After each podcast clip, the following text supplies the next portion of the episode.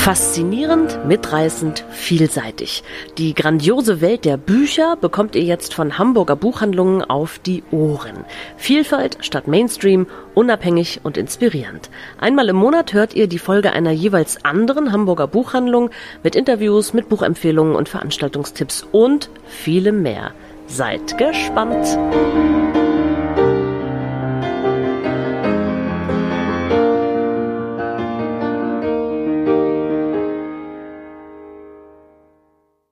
Herzlich willkommen beim Hörstoff Hamburg, dem Podcast der Hamburger Unabhängigen Buchhandlung.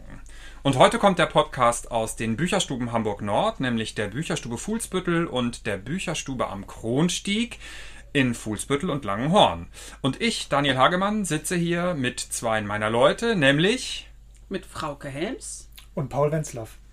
Und wir freuen uns ganz doll, dass wir Ihnen ein bisschen was Neues und ein bisschen was Älteres und auf jeden Fall ganz viele schöne Sachen präsentieren dürfen. Und wir hoffen, dass Sie mit diesen Büchern ähnlich viel Spaß und oder Genuss haben wie wir. Vielen Dank fürs Zuhören. Das erste Buch, das ich Ihnen gleich vorstelle, ist ähm, Der Klang der Wälder von Natsu Miyashita. Ich bin gar nicht sicher, ob ich das richtig ausgesprochen habe. Das ist auf jeden Fall eine junge japanische Autorin und es ist das erste Mal, dass ich ihr begegnet bin. Es ist gestern ausgepackt, ein ganz neues Buch und es geht um den Klang, den ein Instrument macht beim Stimmen. Also es geht gar nicht wirklich direkt um Musik, sondern es geht darum, dass ein junger Mann mit 17 Zeuge wird, wie in der Turnhalle seiner Schule ein Klavier gestimmt wird. Und er ist so fasziniert von dem Klang, den dieses Klavier macht bei der Stimmung, dass er beschließt, Klavierstimmer zu werden. Und er fragt den Mann, der das Klavier gestimmt hat, ob er bei ihm in die Lehre gehen darf. Und der schlägt ihn also vor für so eine Ausbildung zum Klavierstimmer. Und er macht diese Ausbildung und arbeitet hart und zweifelt ständig an sich selbst und ähm, wird schließlich aber Klavierstimmer.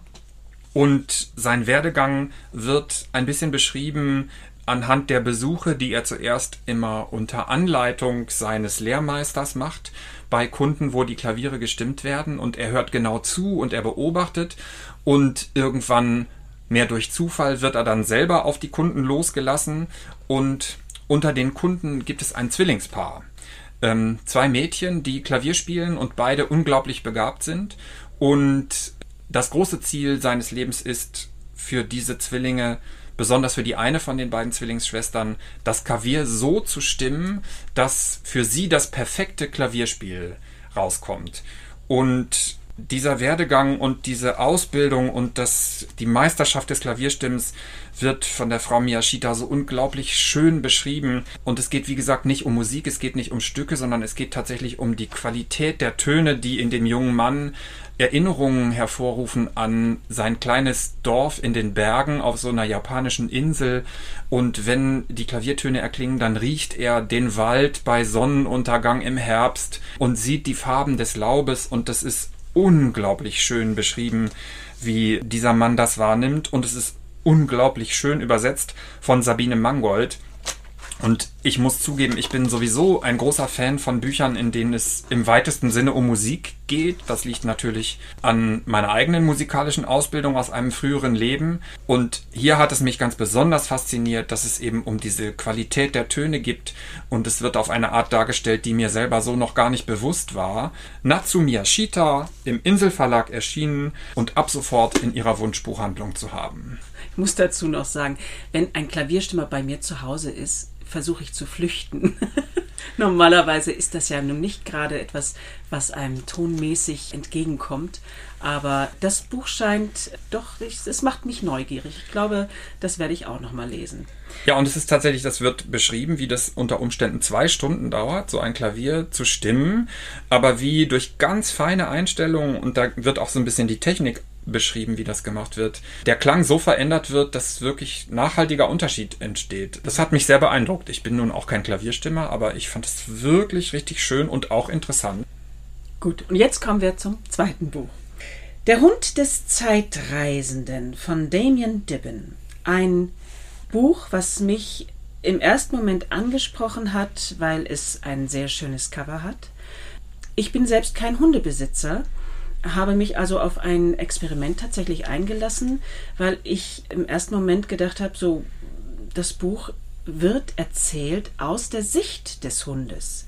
Da ich nun mit Hunden nicht viel zu tun habe, ist das für mich tatsächlich etwas, wo ich dachte, ja, ich, ich versuche es mal. Aber man muss kein Hundebesitzer sein und auch nicht sich mit Hunden auskennen, um dieses Buch einfach wunderbar zu finden. Es geht um einen Hund und sein Herrchen. Es beginnt irgendwo im Jahre 1400, weiß ich jetzt nicht mehr genau.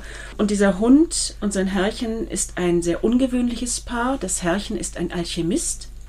Und das Herrchen versucht, unsterblich zu werden und findet tatsächlich eine Prozedur, mit dem er sich und seinen Hund dann tatsächlich unsterblich machen kann.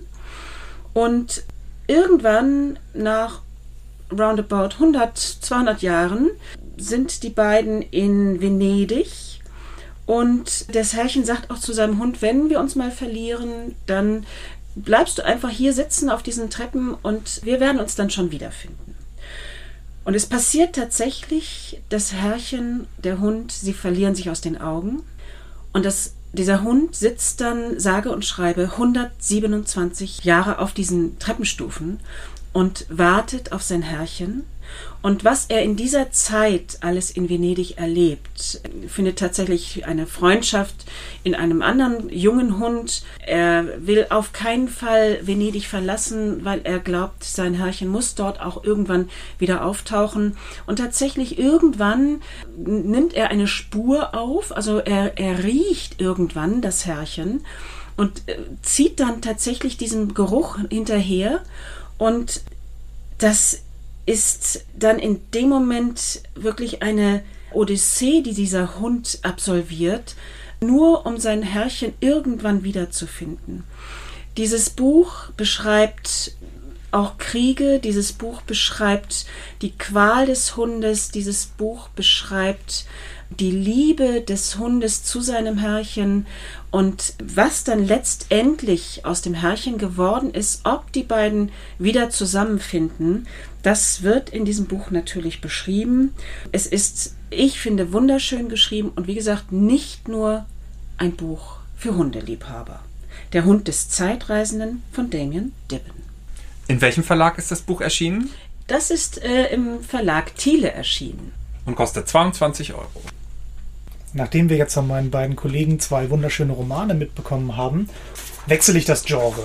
Ich hatte nämlich im Frühjahr diesen Jahres eine meiner Sachbuchphasen, wo ich mit Prosa wenig anfangen konnte und mich voll und ganz den Sachbüchern verschrieben habe. Das Ganze ging los, indem ich ein altes, also altes, ein älteres Buch aus meinem Regal wiederentdeckt habe.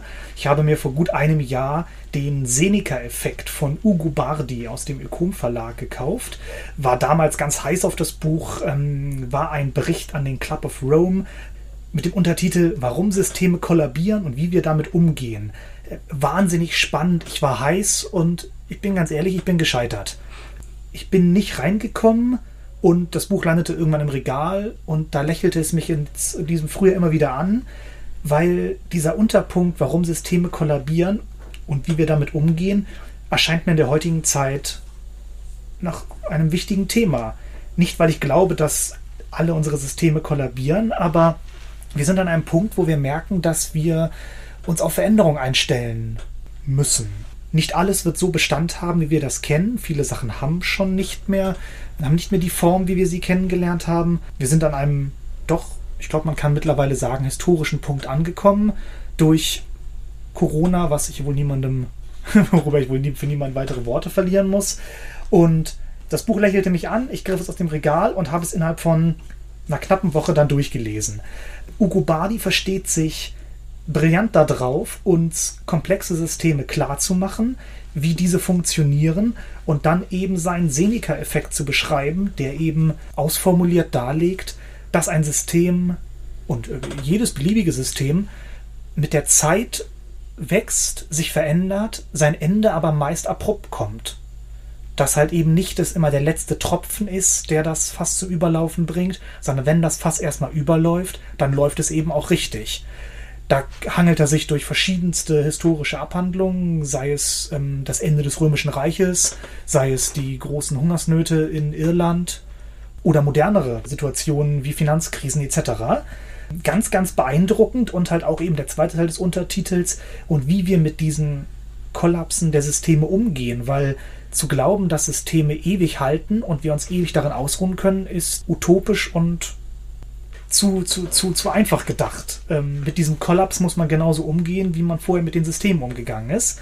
Ein wahnsinnig interessantes Buch und wer jetzt schon nicht mehr zugehört hat, weil er meine Einleitung so abschreckend fand, das Buch ist 2017 erschienen. Also ganz veraltet noch nicht. Und der Herr Bardi nimmt in seinem Buch Bezug auf einen anderen Autoren, James Lovelock, der in seinem Buch beschreibt er das Gaia-Prinzip von Lovelock, wo die gesamte Welt als einziges großes Lebewesen, als einziges großes Biosystem verstanden wird. Eine, wie ich finde, sehr, sehr spannende These. Ich wollte da direkt weiter mehr, also mehr drüber lesen. Geht nicht, weil das Buch von dem Herrn Lovelock erscheint erst in diesem Frühjahr, was mich dann zu seinem bisher lieferbaren Buch brachte, Novozän. Aufbruch ins Zeitalter der Hyperintelligenz im letzten Jahr bei CH Beck gebunden erschienen, diesem Januar als Taschenbuch. Das habe ich mir dann direkt schnell eingesteckt. Auch ein wahnsinnig spannendes Buch, wo der Herr Lovelock ganz viele Bereiche auf etwas über 100 Seiten nur abdeckt. Um es zu verdeutlichen, ich habe es jetzt einem guten Freund ausgeliehen, der ganz interessiert in Astrologie etc. ist. Gleichzeitig habe ich meinen Vater auf der Warteliste, der sich eher für das Thema künstliche Intelligenz und deren Folgen für die Menschheit beschäftigt. Ähm, ganz viele verschiedene Bereiche, ganz, ganz spannend und da war immer ein Schmunzeln auf den Lippen. Und in dem Sinne gebe ich wieder weiter an Daniel. Mein nächstes Buch hat in gewisser Weise auch was mit althergebrachten Systemen zu tun. Äh, es geht nämlich um die Mafia auf Sizilien. Da gibt es ein kleines Dorf und in diesem Dorf gibt es einen ganz, ganz, ganz schlimm korrupten, mafiösen Bürgermeister. Und es gibt ähm, Constanzo, der hat ein kleines Tabakgeschäft und seine Frau Agatha.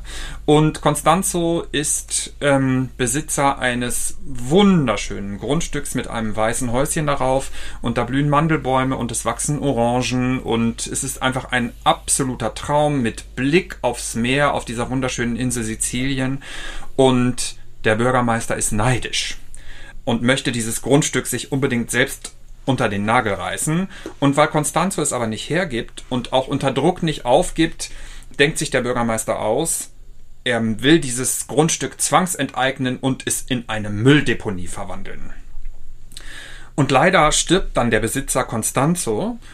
Er ist zwar noch relativ jung, aber er hat ein Herzproblem und das rafft ihn dahin.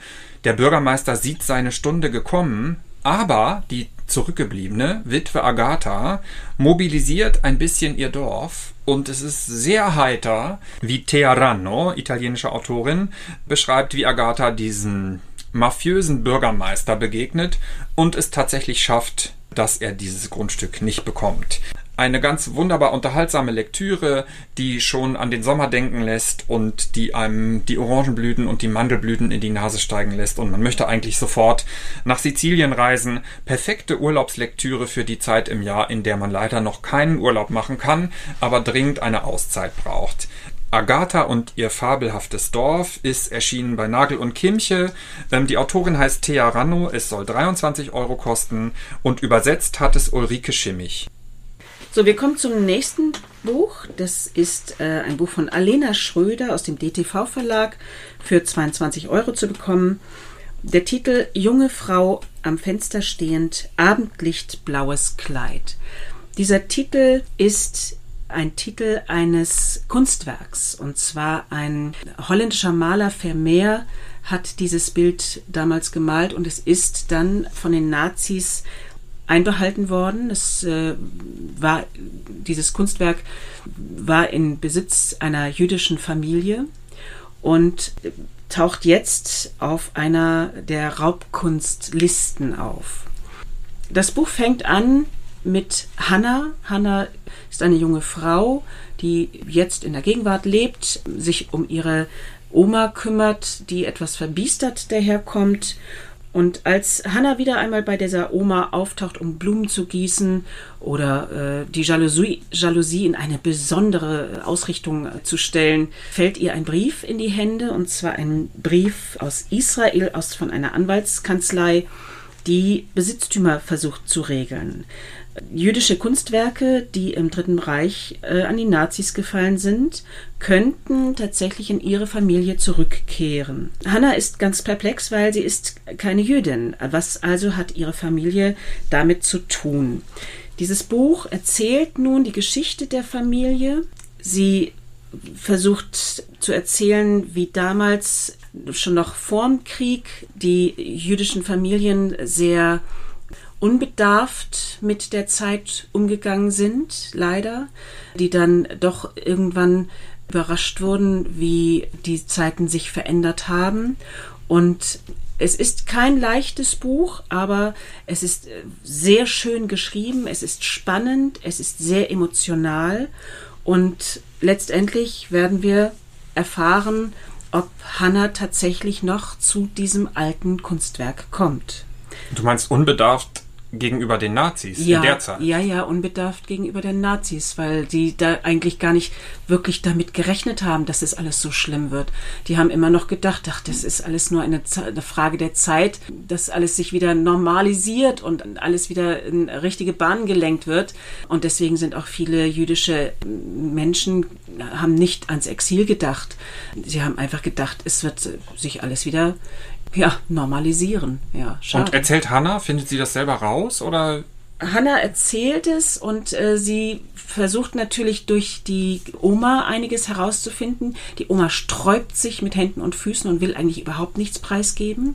Aber Hannah ist genauso stur wie ihre Oma und äh, kommt tatsächlich der Geschichte dann ein wenig auf die Spur, auch mit Hilfe eines jungen Mannes, der äh, sich sehr mit dieser Zeit auseinandersetzt und auch, es ist teilweise ein bisschen unfreiwillig komisch, wie die beiden miteinander agieren dann, dieser Hannah und dieser junge Mann weil er fast schon manische Züge, Züge annimmt. Äh, der, also er versucht jetzt wirklich sehr diese Geschichte, diese Familiengeschichte aufzudröseln. Und Hannah ist das teilweise gar nicht so recht, aber irgendwann kommen sie dem Ganzen dann auch so ein bisschen auf die Spur. Und ja. sich näher? Nee. auch ein bisschen schade. Nein. Aber muss ja auch nicht in jedem Buch romantisch werden. Nein. Also Alena Schröder, die junge Frau am Fenster stehend, Abendlicht, blaues Kleid beim DTV Verlag. Da bin ich wieder mit meinen Sachbüchern. Jeder, der sich die beiden Empfehlungen eben angehört hat und sich dachte, Mensch, das ist aber trocken und vielleicht auch ein bisschen schwermütig mit kollabierenden Systemen, der hat ja irgendwo auch ein bisschen recht, das möchte ich auch zugestehen. Deswegen gab es danach die nächste Phase. Die nächste Phase ging ein bisschen mehr in die Gefühlsrichtung und angefangen habe ich mit dem neuen Buch von Joachim Bauer, Empathie, Fühlen, was die Welt fühlt. Ist äh, Ende letzten Jahres im Blessing Verlag erschienen. Paar und 20 Euro. In diesem Buch beschreibt Joachim Bauer ganz, ganz wunderbar, was Empathie ist, die Fähigkeit zu fühlen, was andere Menschen denken, wie andere Menschen sich fühlen und warum diese Fähigkeit so unglaublich wichtig für uns ist. Er klammert das nämlich oder, oder er, er verknüpft diese Fähigkeit mit allen wichtigen Zielen, die wir in der Zukunft haben. Ohne Empathie wird es für ihn keine Lösung der Klimakrise geben, weil er ist der festen Überzeugung, dass sich ein solches Umdenken nicht durch Verbote und Regeln, sondern durch ein Anteilnehmen entscheiden wird. Ganz, ganz spannend, was er dafür zu sagen hat. Und darüber bin ich auf einen wieder etwas älteren Titel gestoßen von Udo Bär und seiner Frau Gabriele Fricke-Bär. Das große Buch der Gefühle ist 2005 im Belz Verlag erschienen und bevor ich irgendwas zum Inhalt sage, muss ich sagen, ich bin jetzt schon ein paar Jahre Buchhändler und das war mal wieder ein Buch seit langem, das hatte ich lange nicht mehr. Ich habe es in die Hand genommen und war echt erschlagen, weil das eine so schön, also ein so schönes bibliophiles Buch ist. Ein wunderschönes Titelbild mit grellen Farbverläufen. Man schlägt es auf und hat einen wunderbaren Satz mit also leicht, so leicht lila Überschriften. Es sieht wirklich, wirklich toll aus. Die Farbverläufe vom Titelbild sind dann in dem Einleitungstext noch unten auf den Seiten mit dazu gemacht. Es war wirklich, ich saß fünf Minuten lang da und habe durch dieses Buch geblättert und gedacht, zum Glück hast du es dir geholt, zum Glück hast du es dir gekauft, du wirst es in dein Regal stellen und nie wieder hergeben. Und das bevor ich eine Seite gelesen habe. Das hatte ich lang nicht mehr. Es ist auch inhaltlich ein ganz tolles Buch, weil im großen Buch der Gefühle beschreiben die beiden Therapeuten und sogenannten Gefühlsexperten verschiedene Gefühle. Und Gefühle sind ja irgendwo all das, was uns ausmacht. Egal ob es jetzt Zorn, Frustration, was wir jetzt vielleicht wieder beim Thema Corona sehr gut kennen, aber auch die Freude, die Hoffnung, die Liebe. Das sind alles Dinge, die uns jeden Tag bewegen, antreiben und unser Handeln, egal wie logisch abgehandelt wir das halten, ja steuern. Unglaublich spannend. Die beiden nehmen sich nochmal ein Gefühl, erklären ein bisschen, was das ist, wie sich das äußert und geben auch, wenn man mit diesem Gefühl selber meint, Probleme zu haben, ein paar Tipps und Tricks an die Hand, wie man da vielleicht einen besseren Zugang zu gewinnen kann. In dem Sinne nochmal vielen, vielen Dank an den Belz Verlag und was für eine Schande, dass mir das fünf Jahre lang durch die Lappen gegangen ist. Und das ist dann, stellt man sich das wie eine Art Lexikon vor, oder? Ja, so ein bisschen. Also die Gefühle kriegen ungefähr 20 Seiten und da wird halt dann das Gefühl beschrieben, die paar therapeutischen Tricks, aber im Prinzip ist es ein Lexikon, wo du dir dein Gefühl, worüber du mehr erfahren möchtest, rauspicken kannst und darüber lesen kannst. Tatsächlich was, was man ja sich dann einfach mal ins Regal stellen kann. Abgesehen davon, dass es so wunder, wunder, wunderschön ist, dass man es immer wieder in die Hand nehmen möchte, wahrscheinlich auch ganz interessant, immer mal wieder reinzublättern und zu gucken, was für Emotionen kreisen gerade um uns herum. Wir sind tatsächlich ja täglich als Buchhändler mit ziemlich vielen Emotionen konfrontiert, unseren eigenen und auch denen der Kunden dass man auf die eine, aber auch auf die andere Art damit umgehen und darauf reagieren kann, ist ja vielleicht ganz interessant. Ja, total. Und halt auch, dass man eben sich eine Emotion durchlesen kann und dann aber auch mal einen Roman zwischenschieben kann und nicht gezwungen ist, da eine nach der anderen durchzuackern, sondern ist wirklich ein schönes Buch, was man einfach im Regal stehen haben kann und an kalten Winterabenden oder schönen Sommerabenden, was immer sich da anbietet, rausholen kann und ein bisschen drin schmökern kann. Klingt sehr spannend. Klingt sehr spannend. Wir wechseln nochmal das Genre. Ich bin tatsächlich gar kein häufiger Krimileser. So ganz manchmal packt es mich. Da sagen die Fiona-Bände in deinem Regal aber was anderes. Ja, und da wollte ich gerade dazu kommen. Entschuldigung. Es packen mich vor allen Dingen Krimis, in denen die haupthandelnden Personen durchgeknallte Weiber sind. Ein Beispiel dafür sind Fiona Griffiths Krimi von ähm, Harry Bingham, die sind bei Rowold erschienen. Äh, die habe ich verschlungen, weil Fiona einfach so ein durchgeknalltes Weib ist mit einer psychischen Störung, die Fälle sehr interessant löst. Und bei diesem Krimi, den ich jetzt gerade in der Hand habe, der ist bei Surkamp erschienen, da ist gerade der zweite Band in der Mache und mein Surkamp-Vertreter wollte mir den verkaufen und da habe ich gesagt, darf ich den denn lesen? Und dann hat er gesagt, naja, aber das ist schon der zweite Band, da musst du jetzt eigentlich erstmal den ersten Band lesen, den ich noch nicht kannte. Und er hat mir also den ersten Band zukommen lassen, der heißt Lola. Und da war natürlich mein Interesse nicht nur wegen der Frauengestalt geweckt, sondern ähm, als Musiker, ich erwähnte es eben bereits, bin ich ein großer Fan von allen möglichen Formen von Lola. Ähm, die, die Lola aus dem Blauen Engel und ich bin die fesche Lola und natürlich die aus Copacabana von Barry Manilow. Ähm, wenn also eine Frauengestalt Lola heißt, dann ist erstmal schon bei mir ein großer Stein im Brett. Und dieses Buch heißt nun Lola, denn die haupthandelnde Person ist Lola. Das Besondere an diesem Krimi ist, dass er nicht aus der Ermittlerperspektive Perspektive geschrieben ist. Es ist also sozusagen kein Polizei-Thriller oder gerichtsmedizinischer Thriller, sondern er spielt in LA im Gangmilieu. Und die besagte Lola ist eine kleine, unscheinbare, ziemlich dünne, mit 20er Frau, die scheinbar nach außen hin ähm, so ein ganz normales Gangster-Frauenleben führt. Sie ist die Freundin von so einem Gangsterboss, wie man vermutet von außen. Und es ist eine ziemlich kleine Gang, die einen ziemlich kleinen Distrikt in South Central Los Angeles unter ihren Fittichen hat. Es gibt so ein paar Straßenecken, an denen sie Drogen verticken und alles läuft soweit so gut. Und das Besondere ist eben, dass Lola eben nicht nur die Chica von dem Herrn ist, der Garcia heißt, sondern sie ist der Boss von dieser Gang. Das weiß aber außen niemand, außer die Gang natürlich und Lola. Und das ist Lola auch ganz recht, dass niemand das weiß. Und dann geht aber eines Tages ein Drogending schrecklich schief und das große Kartell, das die Drogen zur Verfügung stellt, stellt ein Ultimatum. Entweder ihr besorgt das, was da jetzt schiefgegangen ist, innerhalb von 72 Stunden und macht das alles wieder gut, oder Lola muss dran glauben. Denn das Kartell weiß nicht, dass Lola der Boss von dieser Gang ist. Das spielt nun tatsächlich diese 72 Stunden, in denen Lola versucht, diesen Fall zu klären und warum das da so schrecklich schiefgegangen ist mit diesem Drogenkrams. Und es ist super spannend.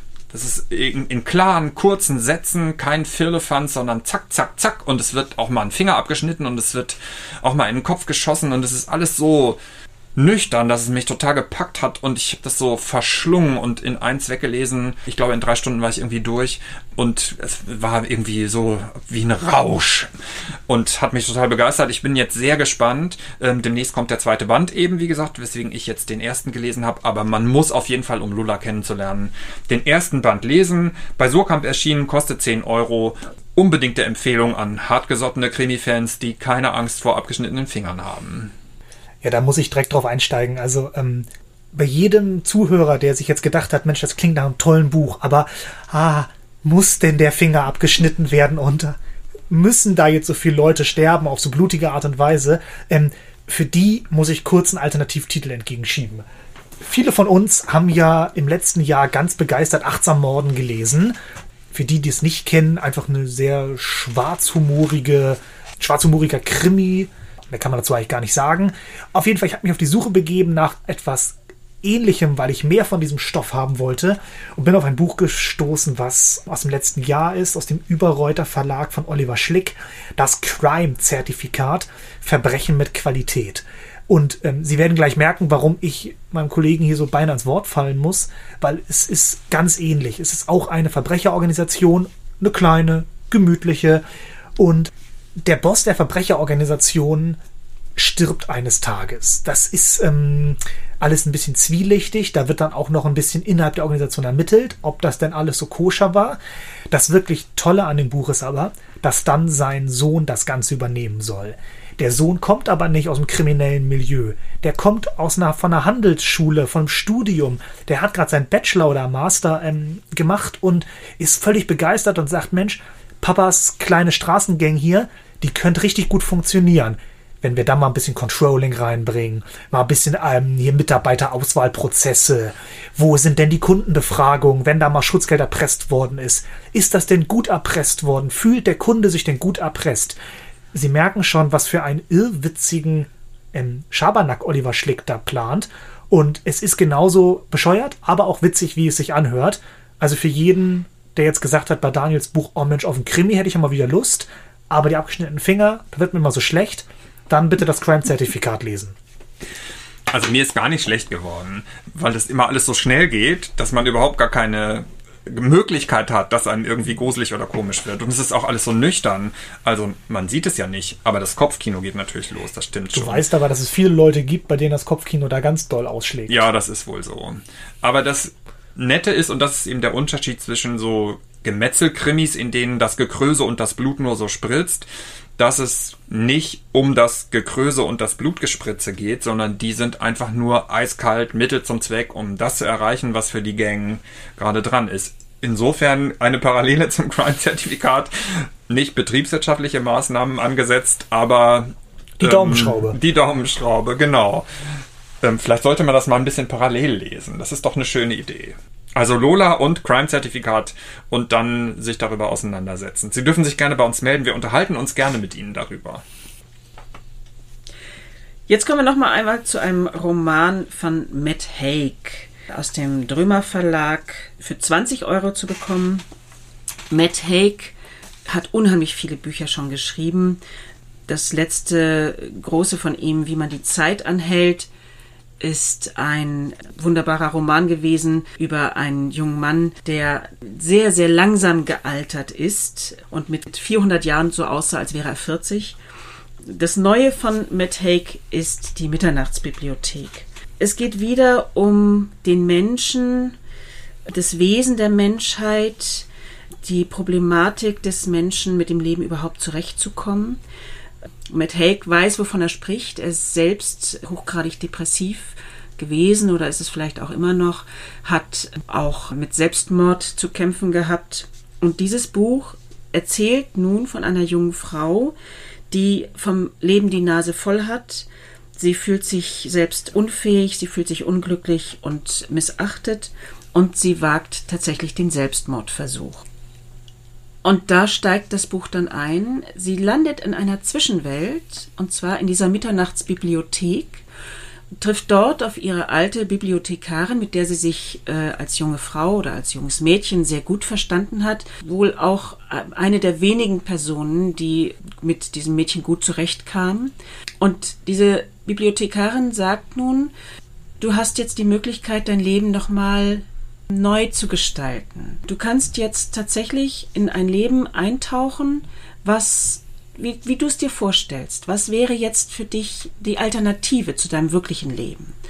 Und Nora, diese junge Frau, versucht nun tatsächlich mal zu überlegen, wo habe ich mich wohlgefühlt und was möchte ich gern ausprobieren. Und landet dann tatsächlich in anderen Universen, also in Paralleluniversen, die um uns herum schwirren. Und es ist so spannend, dass man wirklich das Gefühl hat, sie geht in anderen Leben auf, aber sie kommt immer wieder zurück in die Bibliothek, weil sie merkt, dort ist sie auch nicht glücklicher. So, und jetzt ist natürlich dann das Fazit aus diesem Buch, ist man tatsächlich in anderen Leben glücklicher? Und das versucht mit Haig damit aufzugreifen. Ja, und das Fazit letztendlich ist, das Leben, was du lebst, ist das einzige, was du hast. Und damit musst du zurechtkommen. Die Möglichkeit, etwas zu ändern, besteht im Hier und Jetzt und nicht in der Vergangenheit.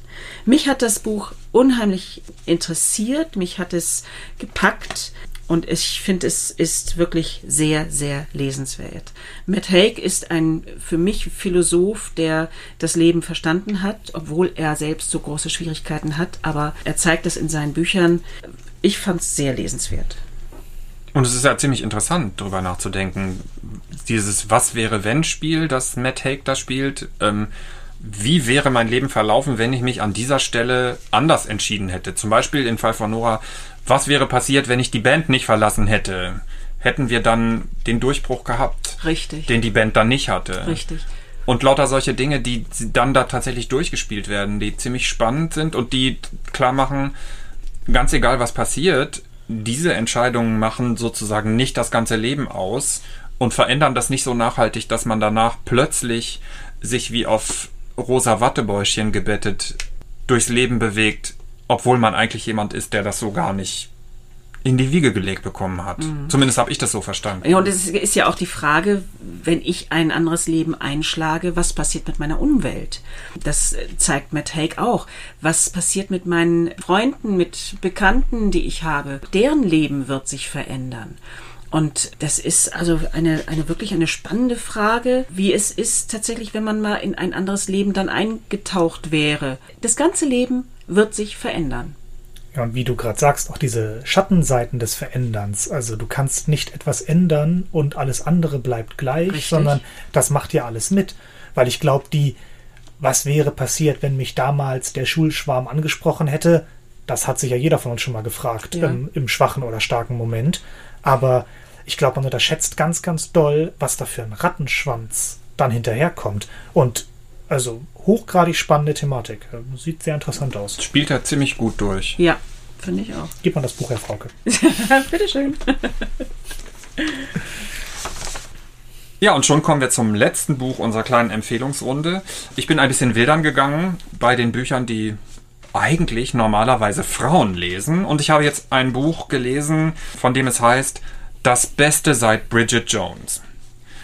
Frühstück mit Schokolade hieß das, glaube ich, oder Schokolade zum Frühstück. Schokolade zum Frühstück. Ja das habe ich gar nicht gelesen, sondern nur den Film gesehen. Den fand ich tatsächlich ziemlich witzig, das muss ich mal zugeben. Ähm, und dieses Buch ist so hoch gelobt worden und es flatterte ein Leseexemplar in den Laden, dass ich gedacht habe, okay, ich tue mir das mal an. Lustigerweise heißt die haupthandelnde Person Nina George. Nein, sie heißt natürlich Nina George. Ähm, ich fand das ziemlich lustig, dass sie auf Deutsch den Namen nicht verändert haben, denn Nina George ist natürlich eine ziemlich großartige Schriftstellerin. Und tatsächlich ist unsere haupthandelnde Person auch eine Schriftstellerin, aber ähm, sie ist Foodbloggerin Bloggerin, also schon was sehr anderes als was Nina George macht. Also Nina, ähm, das Buch beginnt mit ihrem 32. Geburtstag. Ähm, sie ist seit einiger Zeit Single, hat sich von ihrem Freund getrennt, äh, weil es alles irgendwie so normal und irgendwie nicht mehr so geschmeidig war und nicht mehr so wonnig und wollig, wie es sich anfühlen muss und war jetzt Single und mit ihrem 32. Äh, Geburtstag beschließt sie, es ist jetzt mal Zeit, was zu unternehmen, nicht mehr Single zu bleiben. Sie meldet sich also bei so einer Online-Dating-Veranstaltung an, lädt sich so eine App runter und das ist wirklich ziemlich witzig. Dolly Alderton hat das Buch geschrieben, es ist bei Atlantic erschienen und es spielt in London und der britische Humor ist das, was das hier auszeichnet. Es ist sprachlich einfach grandios, gut übersetzt. Man lacht sich auch auf Deutsch tot über Nina und man lacht vielleicht gar nicht unbedingt so laut, aber man schmunzelt doch ein ums andere Mal über die Erfahrungen, die Nina da macht. Das Buch heißt Gespenster. Das ist auf Deutsch ein bisschen irreführend, denn um was es eigentlich geht, ist das Ghosting. Das ist sozusagen so eine Art Online-Geschichte, wenn man mit jemandem online zu tun hat, der dann von jetzt auf gleich den Kontakt abbricht und sozusagen zum Ghost wird. Und man sozusagen nicht weiß, was, wie, warum und mit wem und so, warum dieser Kontakt jetzt abbricht und das lässt sich alles sozusagen nicht nachvollziehen. Das ist nämlich genau das, was Nina in diesem Buch passiert mit einer Online-Bekanntschaft, die sich plötzlich einfach so, ohne Angabe von Gründen, verabschiedet, obwohl am Tag vorher noch von der großen Liebe die Rede war. Plötzlich ist der Kontakt verschwunden. Was ein bisschen das Salz in der Suppe in diesem Buch ist und weshalb es nicht so seicht ist, wie das jetzt klingt, ist, dass es noch eine Parallelgeschichte gibt mit den Eltern von Nina. Der Vater hatte nämlich einen Schlaganfall, der zu spät diagnostiziert ist und er wird, wie man auf Hamburg so schön sagt, immer tüdeliger. Ob man das jetzt Alzheimer nennt oder einfach der Mann wird tüdeliger, jedenfalls verliert er so nach und nach seinen Geist. Und die Mutter verabschiedet sich sozusagen aus dieser Beziehung und macht Yoga und macht Sport und zieht sich verrückt an und ist irgendwie so voll in ihrer Midlife-Crisis und versucht sich möglichst wenig mit ihrem Mann auseinanderzusetzen. Und Nina versucht das ein bisschen zu kompensieren und sich zu kümmern und versucht dem Vater alte Erinnerungen nahezubringen, indem sie ihn an Orte bringt, wo er als Kind und als junger Mann gewesen ist. Und natürlich funktioniert das alles nicht, wenn so ein Geist sich verabschiedet, dann verabschiedet er sich. Man kann es im besten Falle verzögern, aber man kann es nicht aufhalten. Und es ist eine sehr anrührende Geschichte, die mit diesem Vater passiert. Und die machen dieses Buch, diese Episoden mit den Eltern, vor allen Dingen mit dem Vater, die machen dieses Buch besonders großartig, finde ich, weil es genau dieses lachende und dieses weinende Auge sind, dieser englische Humor, der ganz viele Funken sprüht und dieses zurückhaltende, vorsichtige und auch traurige, das fand ich einfach wirklich richtig großartig und ich möchte es auch gerne Männern empfehlen zu lesen. Auf dass es nicht nur ein Frauenbuch bleibt, sondern ein Bestseller im besten Sinne für alle Strukturen, die uns da so zur Verfügung stehen, gendermäßig. Also ich werde es lesen. Also es ist wirklich toll. Ich, ich bin neugierig jetzt. Ja, Ja, Paul ähm, jetzt nicht oder. Doch, ich, das, das, das ist eine böse Unterstellung. Ich wünsche dir da ganz viel Glück. Ich versuche das ja schon seit längerem. Hab beide Bücher von Sally Rooney sehr, sehr gerne gelesen. Letztes Jahr Lily King. Ich finde, es gibt ganz viele starke Bücher, die vielleicht ähm, durch ein leicht feministisches Titelbild von vielen Männern nicht in die Hand genommen wird, werden, was ganz, ganz schade ist, weil da sind ganz tolle Geschichten drin. Und ähm, auch der muskelbepackte Mann mit dem Steinherz äh, könnte aus diesen Geschichten was mitnehmen. Und wenn es nur tolle Lesestunden sind, wenn die Herren sich mal trauen würden. Das stimmt allerdings. In diesem Sinne. Trauen Sie sich, meine Herren. Und noch mal ganz, ganz schnell zwei spontane Empfehlungen von mir, die ich gerade im Lesen bin. Das eine wollte ich kurz mit reinschmeißen, weil es, das hatten wir heute Abend noch gar nicht, ein Jugendbuch ist. Fairplay ist der Titel, wo an einer Schule im Rahmen eines Politikkonzepts eine App entwickelt wird, wo man in einem in Social Media Accounts die Umweltbilanz der Schüler sehen kann. Soll heißen, plötzlich sehen die Leute nicht nur die tollen Instagram-Bilder der Schüler, sondern man sieht auch, ob die Schüler sich in ihrem Leben ökologisch gut verhalten. Sie können sich vorstellen, das startet als ganz tolle Idee und nimmt ähnlich, wer vielleicht den, das Buch kennt, die Welle, ganz schnell eine ganz dramatische Wendung und schaukelt sich enorm hoch. Ganz, ganz spannend. Und das zweite Buch, was ich gerade am Lesen bin, aus dem Unionsverlag von Patricia Mello, Gestapelte Frauen. Ein Es tut mir leid, schreckliches Buch. Schrecklich, wichtig, schrecklich intensiv und irgendwo auch schrecklich, schrecklich. Also gestapelte Frauen spielt in Brasilien eine junge Anwältin, die von ihrer Kanzlei den Auftrag bekommt, Frauenmorde, da in den ähm, Prozessen anwesend zu sein und das zu protokollieren. Das ist teil, sind teils die Verhandlungen, das ist teils das, was sie sich danach abends ähm, denkt, das ist noch danach, was sie davon träumt. Was für ein wichtiges Buch und was für ein schreckliches Buch. Für hartgesottene Leser, aber es muss solche Bücher geben. Toll, aber hart. Jetzt sind wir fertig mit unserer kleinen Vorstellungsrunde. Ich hoffe, für euch und für Sie ist was dabei. Wir freuen uns schon auf das nächste Mal, wenn wir wieder Bücher für Sie lesen dürfen und vorstellen. Es verabschieden sich Frauke Helms, Paul Wenzlaff und Daniel Hagemann.